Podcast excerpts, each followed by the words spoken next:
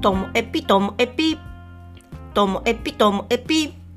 面白から真面目までサクッと聞ける独り言ラジオともえぴこんにちは皆さんお元気でしょうか？まあ今日はですねこう新しい言葉を意味を知ってああ今までこれ自分で気にしたこともなかったんだっていうこうなんか無知の罪みたいなことすら感じるみたいな。なんか年齢いけばいくほどこの無知であることって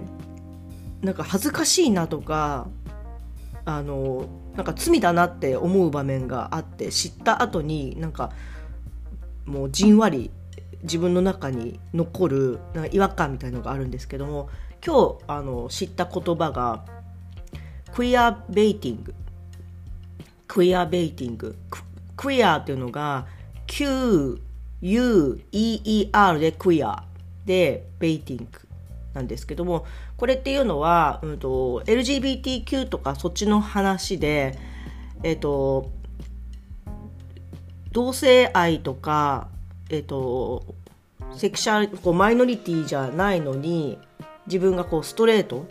ヘッテロっていうんですかね。なのにあたかもこう同性愛者であるとかあとはバイセクシャルであるかのようにこう見せる。それによってこう人から注目を浴びたりとかこう商業的なこうセールスに結びつけるとかっていう人たちのことをこのクイアベイティングっていうふうに言われるそうです。でこれにあたるこう端的な日本語っていうのがないからこのカタカナ語だから私の中に今まで入ってこなかったんだなっていうのを思うしまたこう日本ではこのクイアベイティングだっていうことで何かが取り上げられるってこともあんまりなかったんじゃないかなっていうふうに思ってます。まあ、知ったきっかけは私が今こう熱狂しているイタリアのあのマネスキンというバンドなんですけどあのマネスキンはバンドのメンバーのうち2人が、えーと、ヘテロ、えー、ストレートであるけれども2人はえーと、バイセクシャルとかあとはセクシャルフリーだっていうふうにあの公言していてで、えーと、4人ともこうファッションをあのステージ衣装の中で、えーと、とてもこう色っぽい感じのものとかあとは男性なんだけど女性のラインとか本当スカートとかあの身につけるしで、えっと、女性であるビクトリア彼彼女がそのバイクセバイセクシャルなんですけどもえっ、と本当乳首にシールだけ貼った状態で、えっと、胸をこう出した衣装を着ていてで彼らのこう主張もすごく聞いていると確かになっていう自分の今までのこう概念があと当たり前とか常識って言われたものがすごい揺るがされるなっていう気持ちなんですけども、まあ、例えば、うんと、彼女のその乳首に貼っ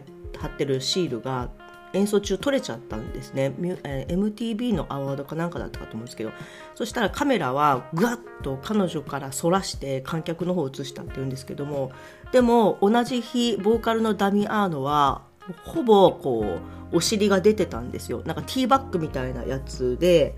あの後ろお尻が出ててでもそれはカメラで抜かれているわけですよちゃんと。しっかりと捉えられてて。だからダミアーノのお尻はよくってそのビクトリアのこう胸がダメっていうこの感じとかなんかその常に彼らはその自分たちの表現としてこう自由に着たいものを着て見せたいものを見せるっていう風にしてきているからこそそのダミアーノ自身はヘテロでストレートなのにそのあたかも、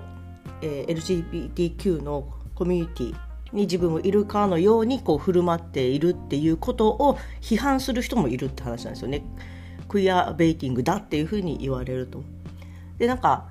こういう問題ってこう日本で起こりにくいっていうのは日本でそもそもそういうふうに自分たちの表現方法としてのあのこういう衣装であるとかやり方っていうのをあの主張している人たちも少なければなんだろう自分のその性的なこうマイノリティをこうオープンにしている人も少ないしだからこそあれはクイアベイティングだって話にもなかなかなってこないのかなって思っててそういう意味ではこう日本が平和なんじゃなくって日本って未熟なのかなっていうふうに思って。なんか問題が起こったらその問題起こってるところって大変だよねってここは日本は平和だよねっていう見方って今までいろんなことでされてきたと思うんですけれどもでも私はこの問題が起こっていないっていうのは平和なんじゃなくって未熟であったり表現したい人が本当はできなかったりとか